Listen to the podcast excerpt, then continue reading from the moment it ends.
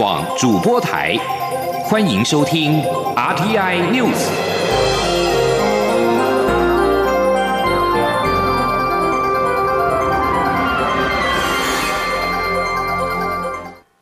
各位好，我是主播王玉伟，欢迎收听这节央广主播台提供给您的 RTI News 新闻。首先带您关注。文化部规划审查中国出版品引发讨论。文化部长李永吉、李永德今天强调，台湾将来不会有任何的禁书，未来可能朝向类似电影分级制的方式，针对中国的出版品提供相关识别，包括出版社的性质以及书籍面向，让民众有初步的选书依据，再自行斟酌选购。前天记者陈国伟的采访报道。文化部长李永德接受电台主持人简于燕专访，他在节目中提到，童书等《爸爸回家》日前被检举有配合中国大外宣内容，引发争议。他后来花时间去了解后，才知道这是红读计划，也就是中国共产党中央成立专案小组，创造一些故事，并出版成书或绘本，目标要让他们国内或海外人民相信中国是一个防疫大国。李永德指出，依据《两岸人民关系条例》第三十七条的规定，中中国大陆的出版品进入台湾要经过申请许可，但这是二十八年前定的法规，所以有很多不合时宜的地方，而且没有明定执行方法，只有民众检举时才会去检查。他表示，相关问题的本质现在牵涉到三个层面，包括对于文化侵略的防御与出版自由之间的平衡、对等尊严与平等贸易的问题，以及著作权保障的问题。他说，针对文化侵略的部分，很多人说他违宪，因而想去视线。他其实还蛮希望这些人真的可以去联署视线，可是这想法不是挑衅，而是当大家观点不同时，透过这种方式可以越辩越明。但万一他被判定违宪，他就下台负责，因为他就是认为没有违宪才会去做，这是他的观点。但他也尊重对方认为他违宪的观点。我是相信。中华民国的宪法以及我们的司法院的大法官会议解释，它保障适用的是台湾所有的国民哈跟公民哈，不基于中国哈，哦，这点是要非常清楚了。是。那么今天我们谈的是中国的书进入台湾的问题，对，不是台湾的出版的问题。台湾我就想说，台湾人你要出版任何书，你不管你要去抱中国的大腿或什么的，其实都很自由的，没有人会去。管理，也没有人要去审查你。李永德也强调，对于中国出版品的申请许可制不能废掉，但台湾不会有任何禁书。文化部近期在征询各界意见后，未来可能会以增加识别的方式，让读者知道相关书籍的出版社性质，例如属于解放军或中国共产党或中国社科院等，当中可能含有什么内容，不然很多人并不知道有些书籍是因红读计划而出版。李永德说，台湾每年约有六百种出版品进到中国，但中中国每年进到台湾的出版品大概有一千七百种，使台湾成为中国出版品输出的最大国。会出现如此失衡的状况，是因为中国有全世界最严厉的审查制度，而且中国的盗版非常严重。目前中国的出版社共有五百八十二家，台湾则多达一千七百多家。中国就是透过这五百多家出版社来控制出版书号，即使当地有很多民间出版社想要出书，也必须透过这五百多家出版社，所以。他呼吁中国的禁书到台湾来出版，让台湾成为全球华文出版的中心。中央广播电台记者陈国伟台北采访报道。继续要关注的是疫情的防控措施。俗称武汉肺炎的 COVID-19 本土疫情升温，外界关切台铁及高铁是否要限制饮食或自由坐。对此，交通部长林佳龙今天受访时表示，已经请交通部同仁针对大众运输防疫加严方案提出具体的规划，预定明天召开应变会议，并且向中央流行疫情指挥中心报告，采取一致的行动，以避免没有必要的恐慌以及乘客资讯的错乱。今天，央网记者吴丽君的采访报道。交通部长林佳龙二十六号出席交通部新春记者会前，针对媒体关切桃园本土群聚疫情升温，春节疏运又箭在弦上，是否有必要紧缩台铁及高铁的饮食及自由座等防疫规定？首度明确表示，已请交通部同仁拟具大众运输防疫加严方案，预定二十七号开会决定，并向中央流行疫情指挥中。中心报告，采取一致的行动。林佳龙说：“有关大众运输的防疫措施，我已经请交通部同仁提出加严的方案，特别是大家关心的双铁和国道客运，有关于限制饮食还有对号座这方面，都有具体的规划方案。”那什么时候来决定跟宣布？我们会在明天召开应变会议，然后也会跟指挥中心来报告，采取一致的行动。避免没有必要的恐慌跟乘客的资讯错乱。林佳龙也强调，在正式宣布新的加严方案前，交通部仍会加强落实进出大众运输的防疫措施，包括强制戴口罩、量体温、提供消毒用酒精，并增加清洁频率等，请大家放心。此外，针对桃园疫情升温冲击桃园地区的观光旅游业，林。嘉龙也呼吁大家保持冷静，遵守指挥中心对疫情的判断，并重申挺桃园就是挺台湾，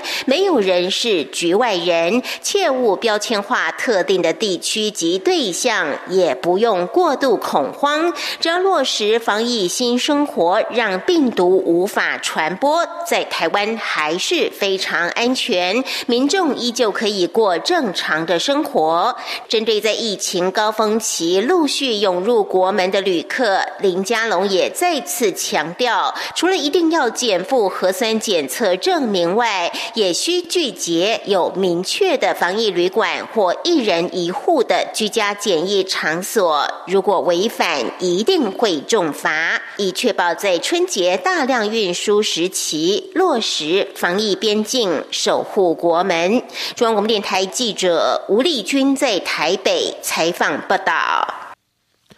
而在地方的防疫措施方面，桃园市长郑文灿今天表示，要做医护人员的后盾，赞成医护人员适当加薪。至于卫生福利部桃园医院专案，现在已由中央和地方政府全面启动追溯隔离机制，目前运作顺利。桃园医院 COVID-19 群聚案现在已经扩大框列接触者的范围。桃园市卫生局今天上午在防疫会议当中表示，桃园居家隔离列管数截至昨天达到一千两百二十二人，今天上午约达到一千五百人，还会陆续增加。桃园市政府民政局表示，桃园居家检疫数截至二十五号为止为五千一百五十四人。郑文灿表示，预估到二十八号返台高峰期，居家检疫数最高会达到八千人。民政局已经预先准备防御旅馆，目前还有余裕。在群众活动方面，郑文灿指示，航空城优先区的法定公听会将延后办理。二月二十一号农会改选农事小组选举将如期举行。新北市长侯友谊今天表示，每年超过万人参与的三峡清水祖师诞辰活动，今年大年初六停止举行。继续要关注的是一份民调。台湾民意基金会今天公布最新民调，显示仍有高达六成六的台湾民众不满意开放莱猪进口政策，五成四乐见反莱猪公投过关。在国际事务方面，有近六成五的民众不担心拜登主政下的台美关系会倒退，另外有高达七成九的民众赞成台湾应该积极争取加入联合国。今天记者欧阳梦平的采访报道。政府在今年元旦开放含莱克多巴胺的猪肉进口，引发诸多质疑与批评。国民党更发动反莱猪公投。台湾民意基金会针对莱猪议题进行民意调查，结果显示有近四成二的民众一点也不满意，二成四五不太满意，仅有约两成八还算满意或非常满意，而且三分之二以上是民进党的支持者。不满意的比率已经逼近去年十一月的最高峰。另外有五成四乐。见反来猪公投过关，显示政府仍需加强与民众的沟通。台湾民意基金会董事长尤银龙说：“显示蔡英文执政团队在过去这一个月里面，不但没有成功的说服。”这个台湾人接受啊政府的这一个啊开放来猪进口的政策，反而有更多的人是反对的，或支持的人反而是减少的。那么这是一个很糟糕的现象啊！看起来政府完全没有能力去啊说服大众啊支持这一个重大的政策。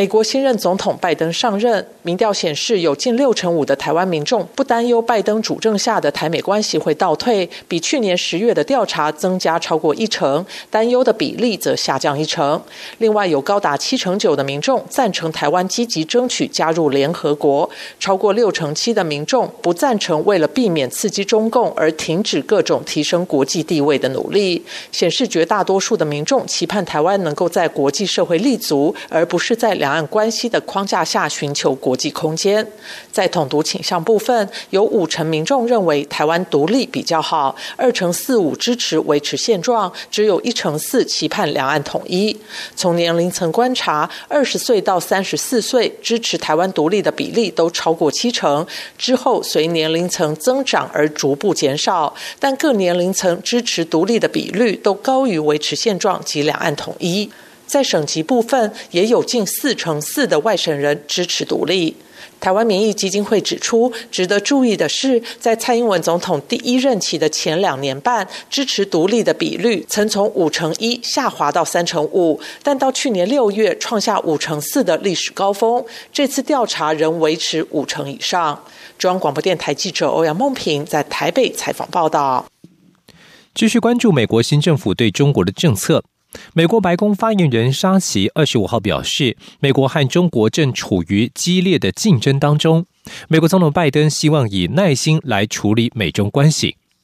中国国家主席习近平二十五号在世界经济论坛视讯会议发表谈话，呼吁各国领袖强化宏观经济政策协调，并提高二十国集团 G20 在全球经济管理的角色。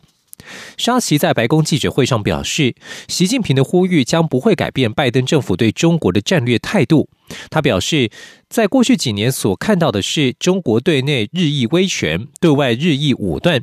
北京如今正对美国的安全、繁荣与价值构成重大挑战。美国希望以一些战略耐心来处理。白宫将在未来数周与国会共和和民主两党以及国际盟友进行协商。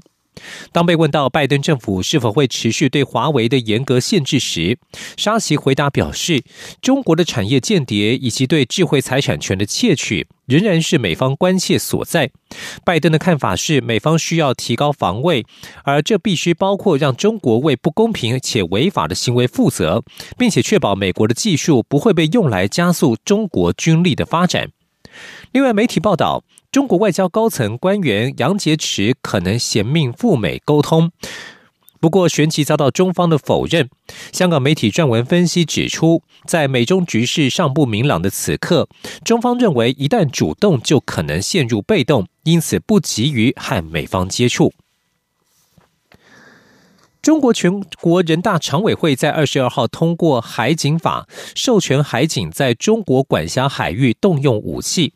菲律宾总统府二十五号对此表示，国际法通常禁止各国使用武力，希望不要有任何国家在西菲律宾海做任何事情让局势恶化。西菲律宾海是菲律宾主张在南海拥有主权的部分，大致为菲国两百海里专属经济海域范围。菲国总统发言人罗奎二十五号表示，根据普遍的国际法。除了武装部队进入中国领土，中国可以采取必要的自卫行动，以及在安理会授权的情况之下，通常是禁止使用武力的。他表示，希望涉及非西菲律宾海地题的各国不要做任何事情，让该区的情势恶化。中国在南海的行动也引来西方国家的关注。根据日经亚洲报道，德国政府正在考虑派遣一艘海军巡防舰前往日本，最早将在今年夏天起航。德国政府去年秋天在内阁会议当中通过新的印太政策准则，拟采取更强硬的态度面对中国。以上新闻由王玉伟编辑播报，稍后请继续收听央广午间新闻。我是指挥中心医疗应变组副组长罗义军。居家检疫或隔离期间不能出门，如果出现发烧、咳嗽等呼吸道症状，请与卫生局联系并依指示就医。如非紧急医疗需求，则请于居家隔离或检疫解除后再看诊。所有入境人士一律都要居家检疫十四天，不可以离开住所。违反规定，最高可处一百万元，并取消领取防疫补偿金资格。有政府，请安心。资讯由机关署。提供。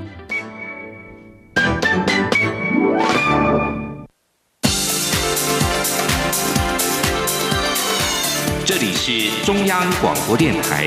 台湾之音欢迎继续收听新闻。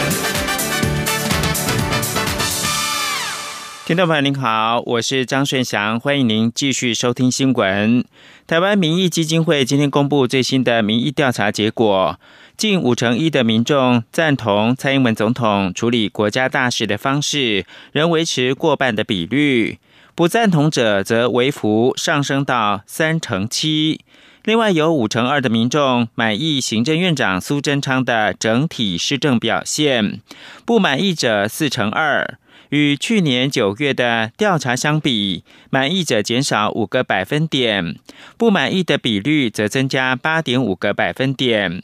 若换算成公民数，等于流失两百六十万以上的支持。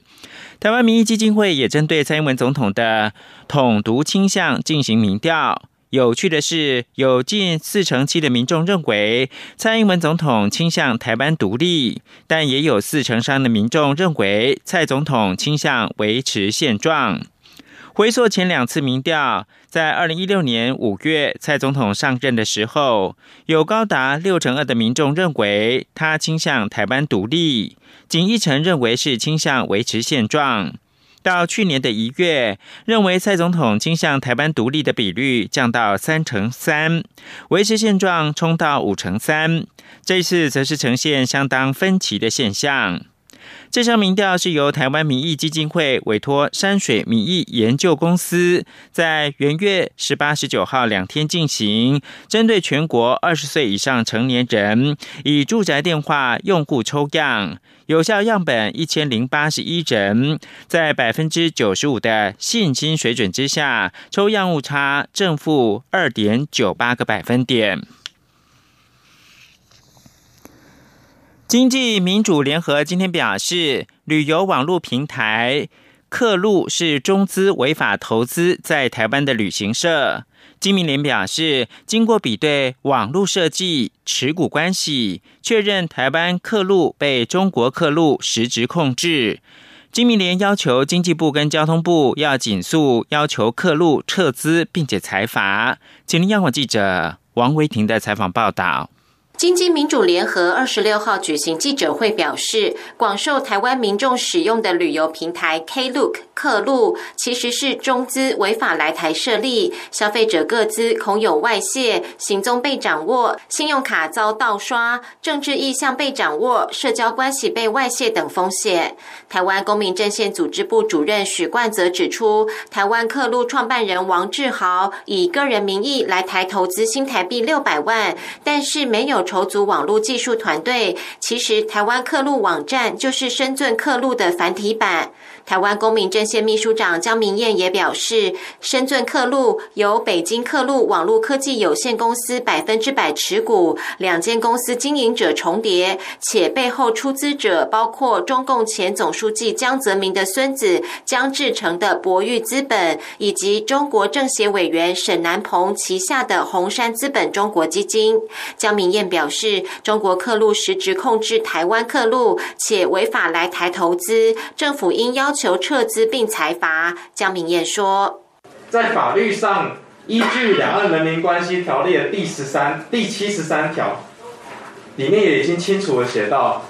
大陆地区人民、法人团体、其他机构或是位于第三地投资的公司，如果没有台湾政府主管机关的许可，不得在台湾从事投资行为。所以，我们今天也借由这样子的市政。”要求经济部投审会必须必须立即命令台湾各路撤资。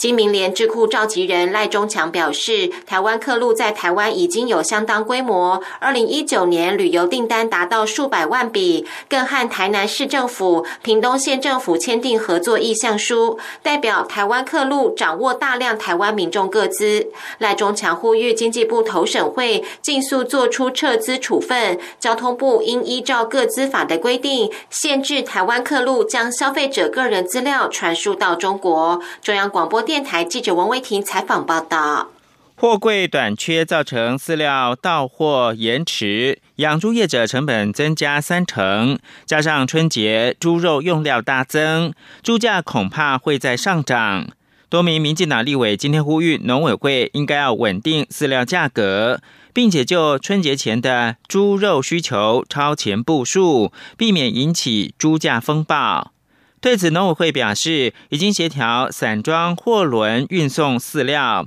国轮也已经做好出港的准备。另外，也已经协调台糖释出原物料跟猪肉，目前猪价涨幅还在合理范围。请您央广记者刘玉秋的报道。民进党立委陈廷飞、蔡意瑜、陈秀宝近来接获养猪业者陈情，指武汉肺炎疫情让国际货运夯，货柜船运市场出现全球大缺柜，导致畜牧饲料大宗的玉米以及黄豆进出口延迟，饲料成本大涨三成。陈廷飞指出，猪农饲养成本上升，再加上春节前猪肉需求强劲，猪价恐再上扬。他要求农委会必须尽速稳定饲料价格，并就春节前的猪价波动超前部署，避免掀起猪价风暴。蔡意瑜也指出，国际货柜海运不顺畅，黄豆以及玉米等原物料价格站上历史高峰，再加上春节的猪肉价格相对较高，原物料上涨，预期效应加成之下，消费市场势必会受到很大的冲击。农委会必须即刻因应猪肉大涨的连锁效应。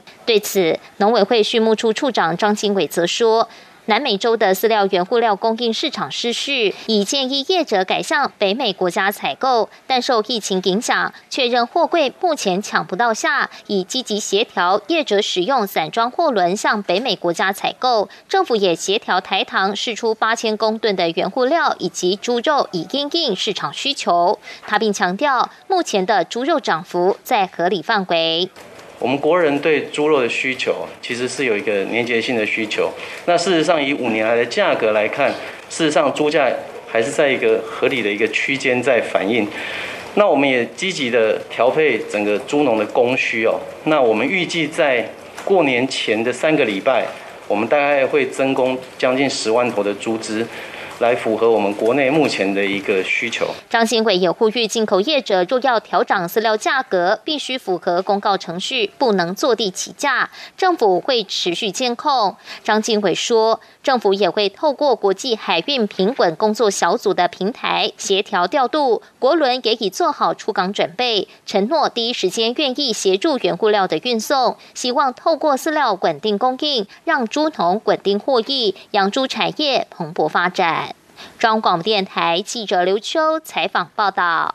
实价登录二点零去年三读通过之后，租赁市场透明化也成为社会热门的议题。立法院民众党团跟民间团体今天共同召开记者会，呼吁财政部跟内政部应该打破租赁黑市，保障百万租屋族的权益。立委蔡碧如表示，要实现居住正义，所有政策都是环环相扣。民众党团认为，解决租屋黑市问题，也应该有囤房重税、出租减税的制度搭配，将会努力的推动修法。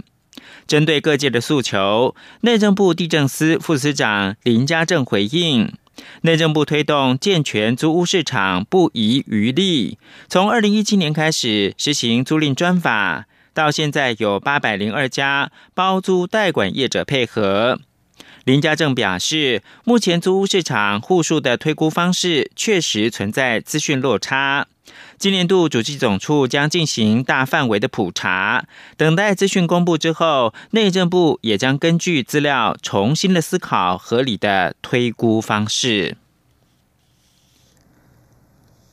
美国总统拜登签署行政命令，要求联邦政府采购的时候要增加购买美国制造产品。台经院的学者今天表示。台美出口结构差异大，对台湾资通讯电子零组件销美不受影响。不过，船产的机械、钢铁恐怕会受到冲击。国立中央大学台经中心的学者则认为，拜登行政命令对台出口影响不大，但是拜登当务之急是防疫，这将影响到美国的内需，恐怕进而影响到全球的经济。此事的影响将会更大。央广记者谢嘉欣的采访报道。美国总统拜登兑现选举政见，签署行政命令来扩大购买美国货，运用联邦政府庞大的采购力来加强刺激美国的国内经济。台经院研究员邱达生分析，拜登此举在拉抬当地制造业。不过，因美国生产出口结构与台湾差异大，且由去年美国对台湾电子零组件、资通讯产品下单成长，需求热烈来看，这道行政命令对台湾科技业等主力出口业别不构成威胁。不过，对于船产则可能形成压力。他说。我认为可能就是一些传统产业啦，比如说像机械啦、钢铁这部分，现在似乎拜登 Buy American 是要在，比如说像投入的刺激政策方面，用美国生产的传产的产品，就是说他大宗的政府采购呢，会以美国的产品为优先。国立中央大学财经中心执行长吴大任表示，拜登此举对于台湾出口短期内影响不大，不过美国当务之急是防疫，可能会限制经济活动，这势必会影响在地消费。且由于美国内需市场占全球比重超过三成，一旦美国需求下降，恐进而冲击全球贸易量，这个影响会更大。邱大生认为，整体来说，只要拜登后续持续有刺激内需经济的措施，进而拉抬美国消费，就能为亚洲供应链带来需求，尤其是在高科技产品需求方面，将是台湾的利多。中央广播电台记者谢嘉欣采访报道。电影中的模拟画面总是耗费时间跟人力。国家实验研究院的国网中心今天表示，他们以点云技术建构各种物品、古迹及其他建筑物的三 D 模型，并且以人工智慧技术校正异常的状况。从过去需要六个月的时间，大幅缩减为一个月，可以运用在古迹的维护、建筑工程、数位动画等。现在也正申请台湾跟美国专利。今日记者杨仁祥、杨文军报道。世贸中心被轰炸的模拟动画，或是胶纸陶大师林光仪所创作的麒麟，甚至已经不复建的古迹，都可以运用点云技术重现。国家实验研究院国网中心指出，他们先以光学雷达扫描量测物体，快速获取该物体大量且精确的三维坐标，将数百万至数十亿个点在电脑中结合，就可以建构该物体的立体模型。接着再结合彩色数位相片，就可以在电脑中建制跟真实物件相仿的数位立体模型。值得注意的是，现有的点云技术多少会产生错误的色彩对应，这时通常都需要人工修正，相当耗费时间及人力。因此，国网中心推出点云改良技术，透过人工智慧辨识并自动修正色彩，以填补现有产品技术缺口。时间从过去需要六个月，大幅缩减为一个月。国网中心组长郭家珍说。点云扫描建模之后，会自动的让你知道说哪里有错，帮你找错。不仅如此，还帮你除错。所以这件事情就是可以取代比较劳务性的人工的作业。正在制作新竹市日治时代海军第六燃料厂动画故事的导演张永昌就指出，此技术大幅节省制作时间及成本。他说。很高兴这次其实国网提供了非常好的一个专业的技术，那呃让我们节省了非常多的时间、非常多的经费跟预算，那也把了呃所有的整个现在的六安厂的模型都还原了。国网中心也指出，此技术正在申请台湾及美国专利，可运用于古籍维护、建筑工程、自动驾驶、数位城市、数位动画等广泛的领域。除了新竹市六燃厂外，目前也协助台北市旗东施设的数位场景再造。中央广播电台记者杨仁祥、姚文君在台北的采访报道。国际新闻：英国丹本汉百货公司委任公司二十五号表示，丹本汉已经倒闭出售品牌，将永远关闭所有旗下英国的据点。消息人士告诉法新社，丹本汉大概一万两千名的员工恐怕会面临到失业。英国网络时尚集团 Boohoo 宣布，已经买下丹本汉百货公司的智慧财产权，得以让 Boohoo 继续使用丹本汉的品牌。丹本汉上个月倒闭，导致数千人失去了工作。病毒疫情转往线上购物以前，丹